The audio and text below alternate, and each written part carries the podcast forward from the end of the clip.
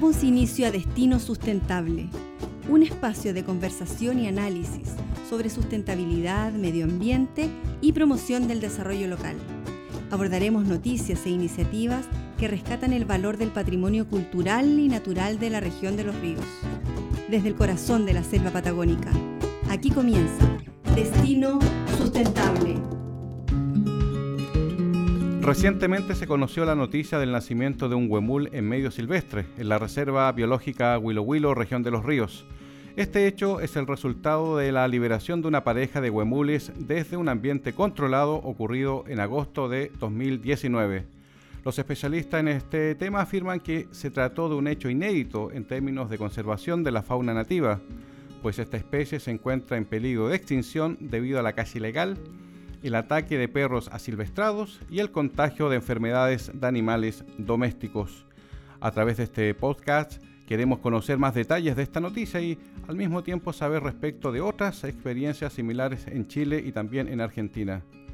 Para eso estamos en contacto de forma remota con Fernando Vidal, director del Departamento de Vida Silvestre de la Fundación Willow Willow, el biólogo suizo Werner Flueck, quien vive en el extremo sur de Argentina y pretende crear ahí en la zona el primer centro de cría de reintroducción del huemul en ese país. Además, también estamos en contacto con el director de Rewilding de la Fundación Tompkins, Cristian Saucedo.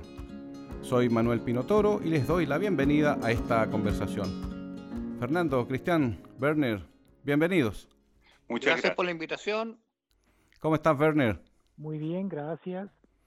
Fernando, ¿de qué se trata esta noticia del nacimiento de un huemul en medio silvestre y en Willow Willow? Partamos por eso. uy, ¿de qué se trata? Bueno, de alguna forma es el fruto de una apuesta eh, eh, de ya, la verdad, 15 eh, años, de cuando empezamos a hablar de estos temas con varios especialistas, incluyendo a Cristian Saucedo, hoy día de Thompson Conservation, sobre la eventual, eventual posibilidad de traer un habitante de regreso, de acuerdo a lo que solicitaba Fundación Huilo a las cordilleras de Neltume y obviamente a la región de los ríos. Bueno, eh, existían muchas dudas en ese minuto que eran absolutamente entendibles, de acuerdo a las experiencias previas, que no habían sido muy positivas, y lo que parecía una apuesta casi un sueño, la verdad es que hoy en día no solamente fue posible con capturas, traslados y reproducción o recría, como le dicen los, argentinos, ¿no es cierto, Werner, al huemul en cautiverio. Hoy día tenemos algo que es más significativo que eso, tenemos un animal que nace en vida silvestre, desde animales eh, reproducidos ya en cautiverio, eh, que es capaz de sortear hasta el día de hoy, obviamente, eh, una cadena de predadores importantes, como es el puma, el zorro pulpeo, el zorro colorado, como le podría decir eh. Y tenemos un animal que ya es un juvenil, que es una realidad, son largos años, más de una decena de años de apuestas y de, de lucha contra un proceso de extinción que hoy en día es prácticamente un sueño. Fernando, ya han pasado casi 15 años desde el inicio del proyecto. ¿Cuáles fueron los principales problemas que tuviste que enfrentar cuando iniciaste esta idea? Bueno, eh, voy a partir contestando de otra forma. Los problemas que, yo tuve, no, hablemos de un equipo de trabajo, de alguna forma todos hemos estado involucrados en esta gran lucha, pero sí, como equipo, como grupo, eh, más allá de la trinchera en la que nos encontrábamos en ese entonces en la que estamos hoy en día, primero fue tratar de desmitificar eh, las experiencias eh, o vencer la, sombra que había de las experiencias pasadas con respecto a los fallos o las fallas que habían habido, los fracasos, derechamente, que habían habido en términos de manejo de buen En esa época hablábamos de los problemas de captura todavía, aunque ya había experiencia por parte de Cristian Saucedo y de otros profesionales. Eh, no habían muchas experiencias reales en términos de los traslados. Y si bien algunos traslados habían sido exitosos, existía el problema de, bueno, que siempre lo he dicho y siempre lo hemos conversado profesionalmente con Cristian y con Bernard y viceversa.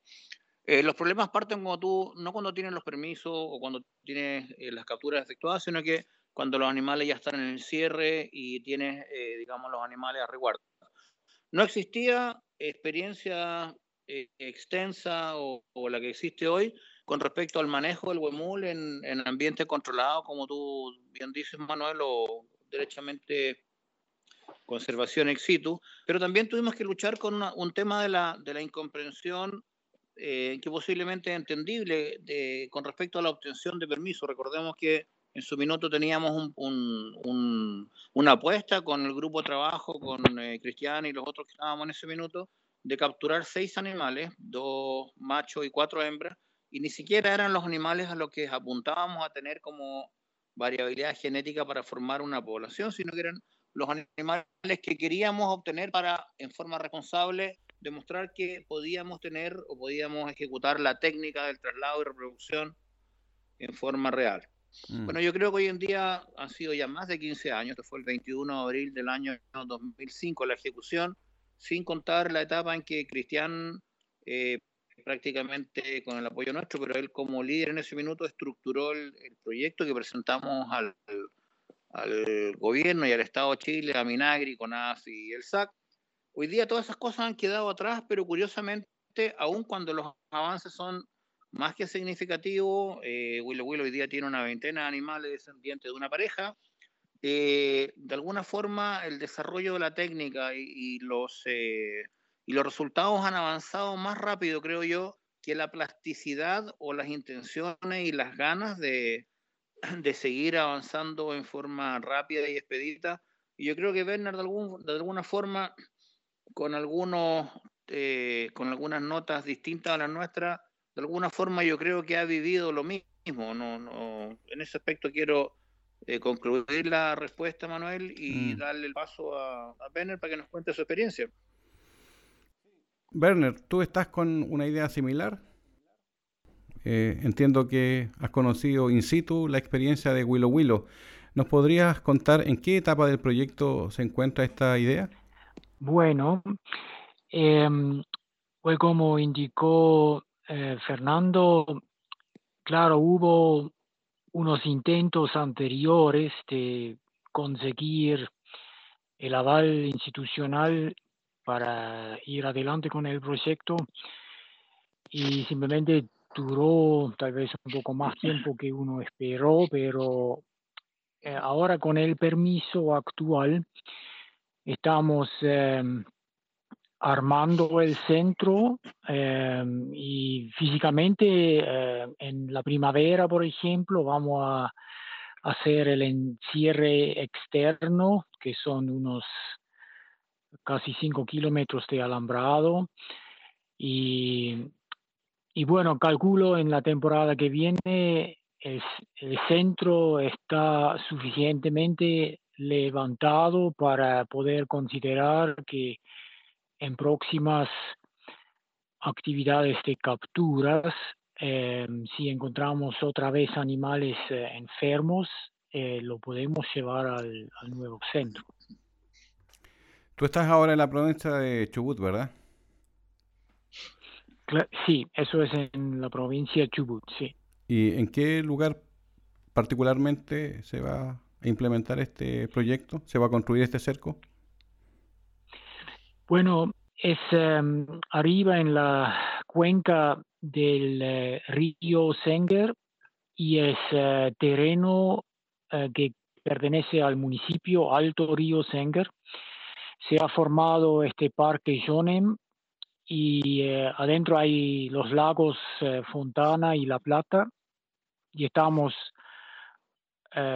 una cuenca que entra bastante adentro de Chile, uno puede decir, eh, al norte de Coyhaique. Está de tu lado, Cristian, ¿verdad?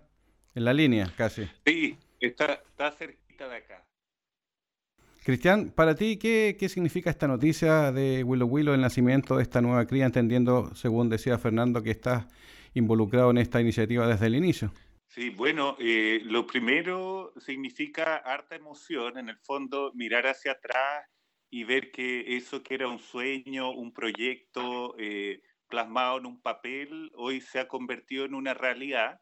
Eh, por cierto, que da mucha felicidad, eh, permite en el fondo soñar en mucho más grande y más alto para el Huemul y en el fondo Eh, yo diría que la principal proyección tiene que ver con que eh, esto es posible y no solo es posible, es necesario. O sea, eh, Willow Willow a lo largo de estos años ha seguido adelante con este proyecto. Hubieron críticas respecto si este proyecto iba a haber el compromiso, la fundación en el tiempo, etcétera. Se, se presentaban una serie de, interrogantes o cuestionamientos. El, tiempo ha dado la razón del compromiso eh, con la especie, el compromiso y un trabajo serio de, la fundación, del equipo detrás de este proyecto.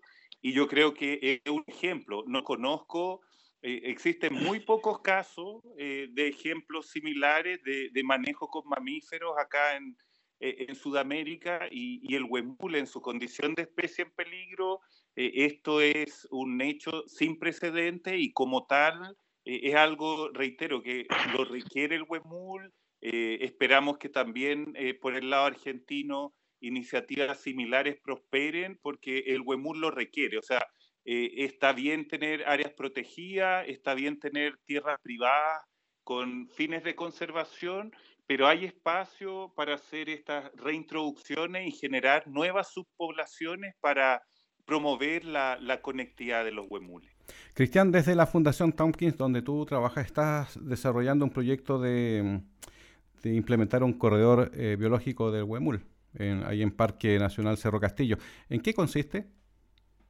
Bueno, los corredores en el fondo hay que entenderlos eh, a veces desde la perspectiva humana nos imaginamos un espacio muy particular, muy cerrado, muy específico.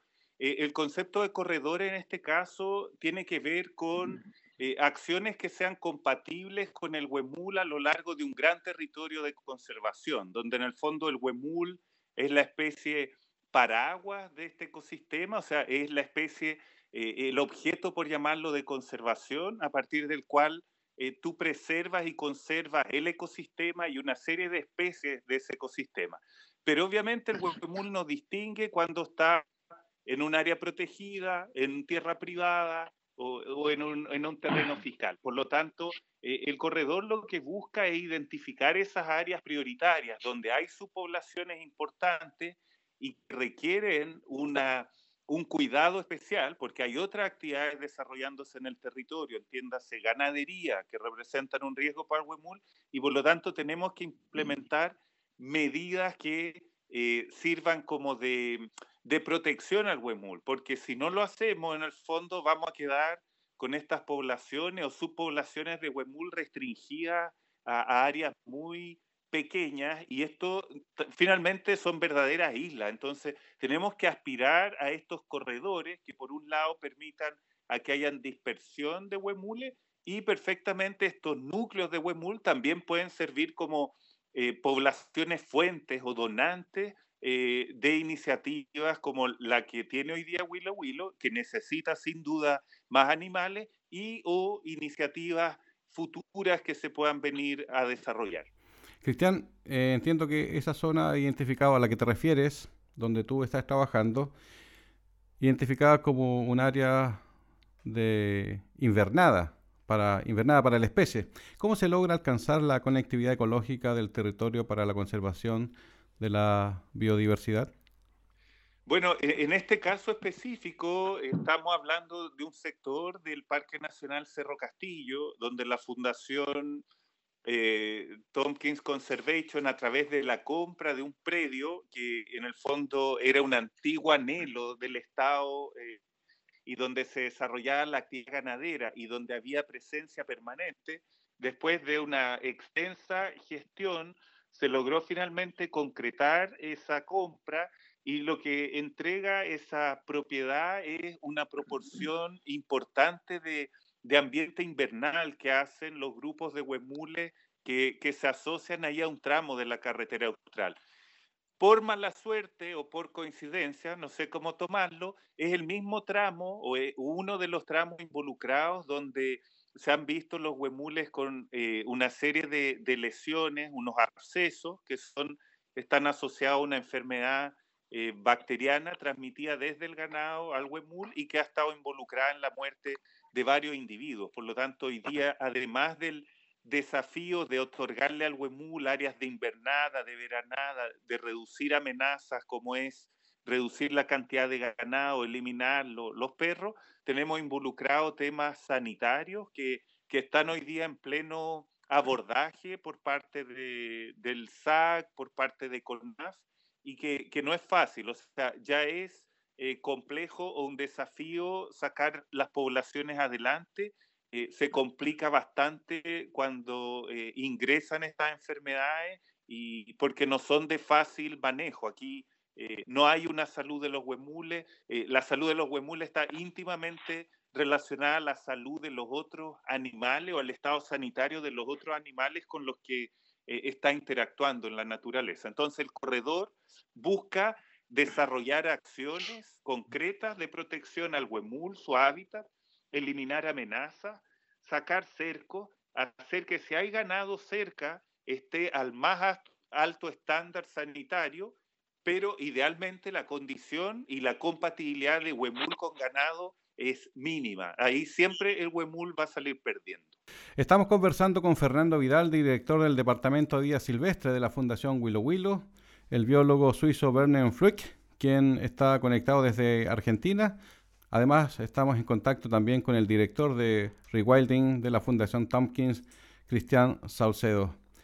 Fernando, Cristian decía recién que para que este proyecto sea más próspero aún, se necesitan nuevas especies, nuevas crías, nuevos vientres, en definitiva.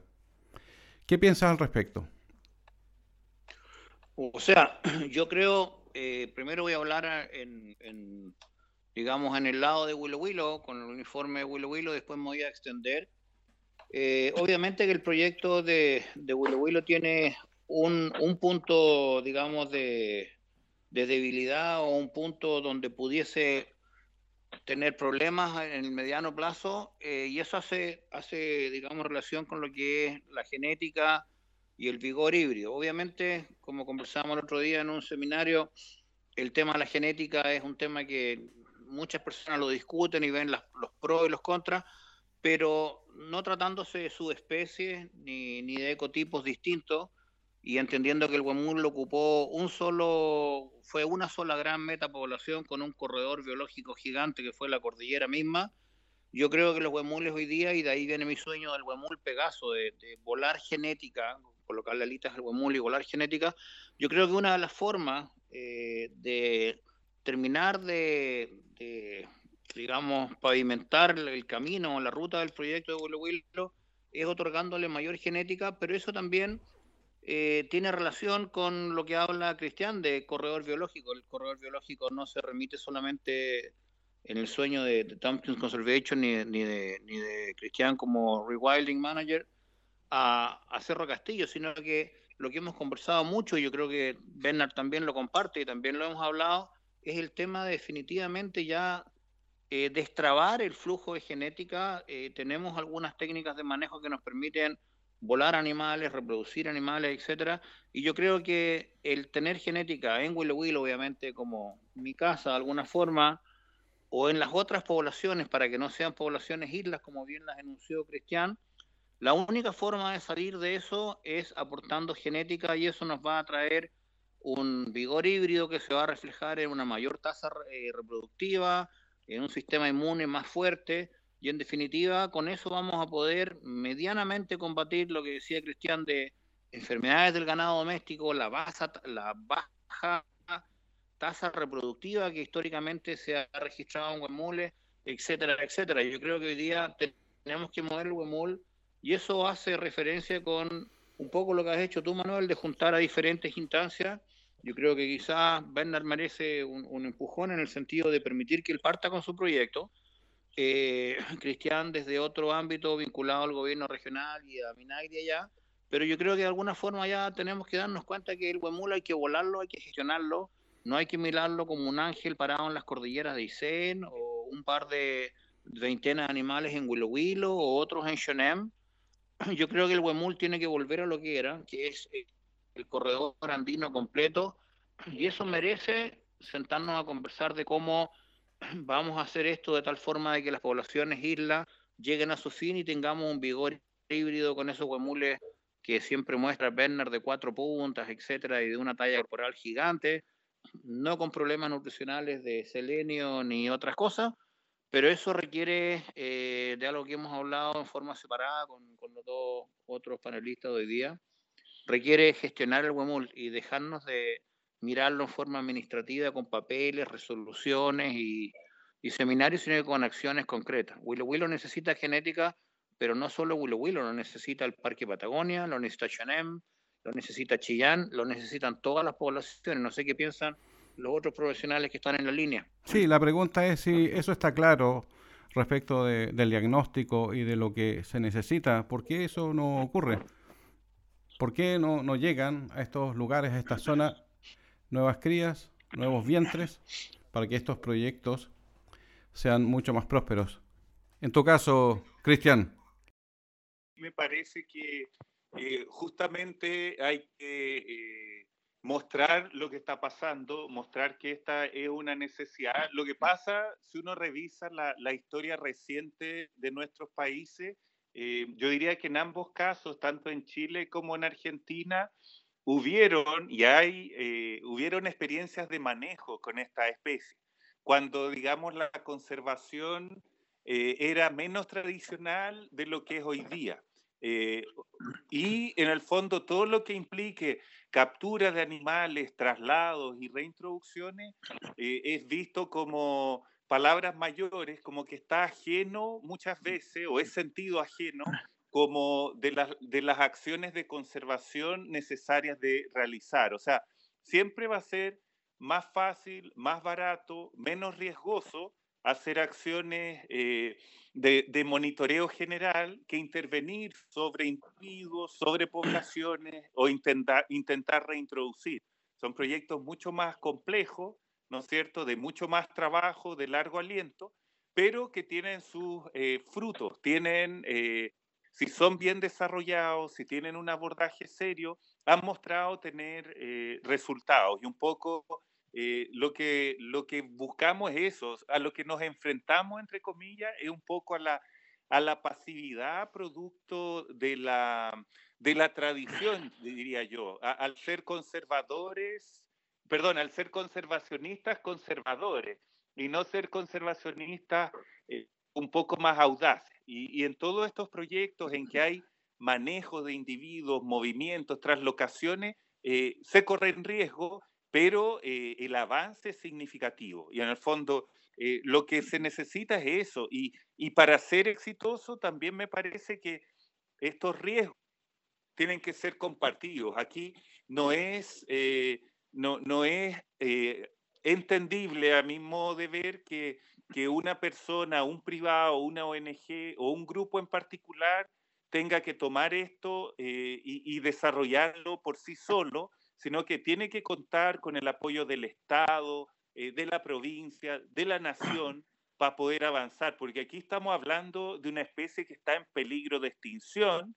Eh, eh, son los últimos individuos que quedan en Chile y en Argentina, y, en el fondo o atendemos esa urgencia o, o, nadie más se va a hacer cargo. Nosotros somos los llamados a hacerlo. Entonces, un poco por ahí va y, y, esta es una súper instancia de, de, poder estar hablándolo y comunicándolo, porque quizás no se ve en su justa medida la dimensión, lo que representa este, este huemul, esta cría de huemul nacida en el medio silvestre. O sea, todo el trabajo que hay detrás, el esfuerzo, y podrían ser muchas más si en el fondo hubiera existido las voluntades eh, y se hubieran sumado a poner más individuos, a, a contribuir con más individuos. Entonces, el llamado es ese.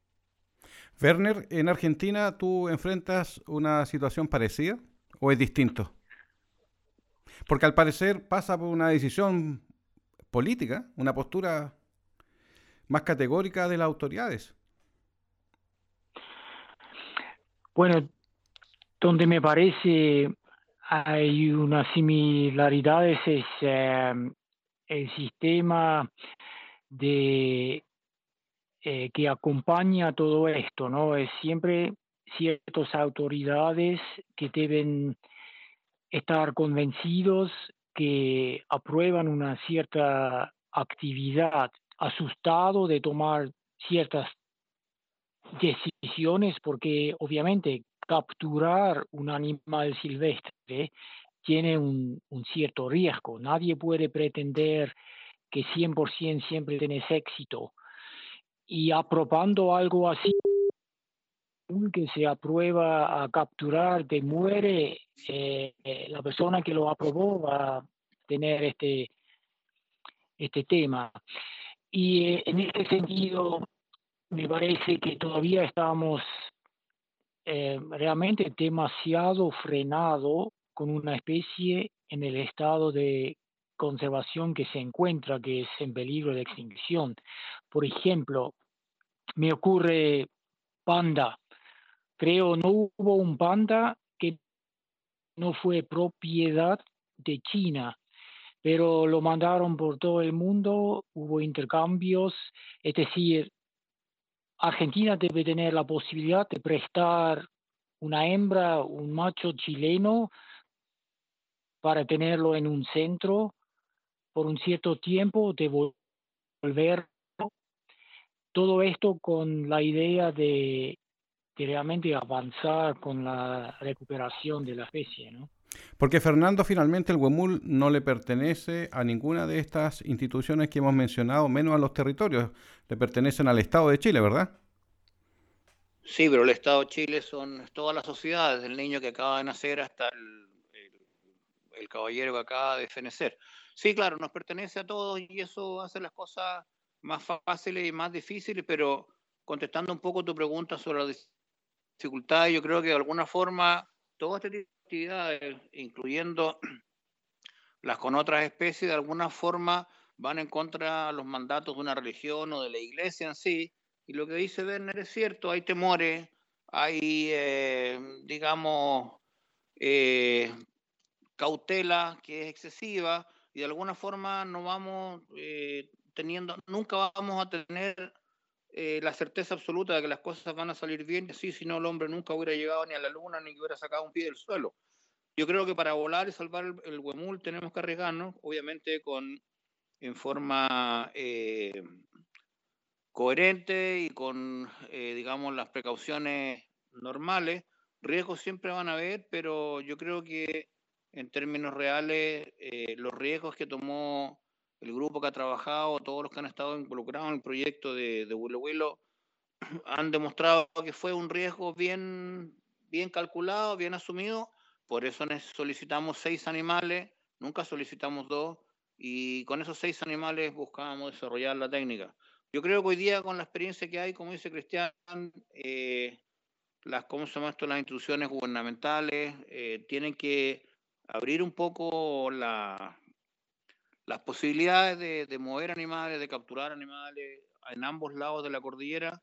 Yo estoy de acuerdo con Ben y eso es parte de mi, de mi percepción o enfoque del huemul pegaso. El huemul tiene que volar con alitas de una población a otra. Y veámoslo claramente, esto ha ocurrido con el cóndor, entiendo, eh, que es otra especie binacional.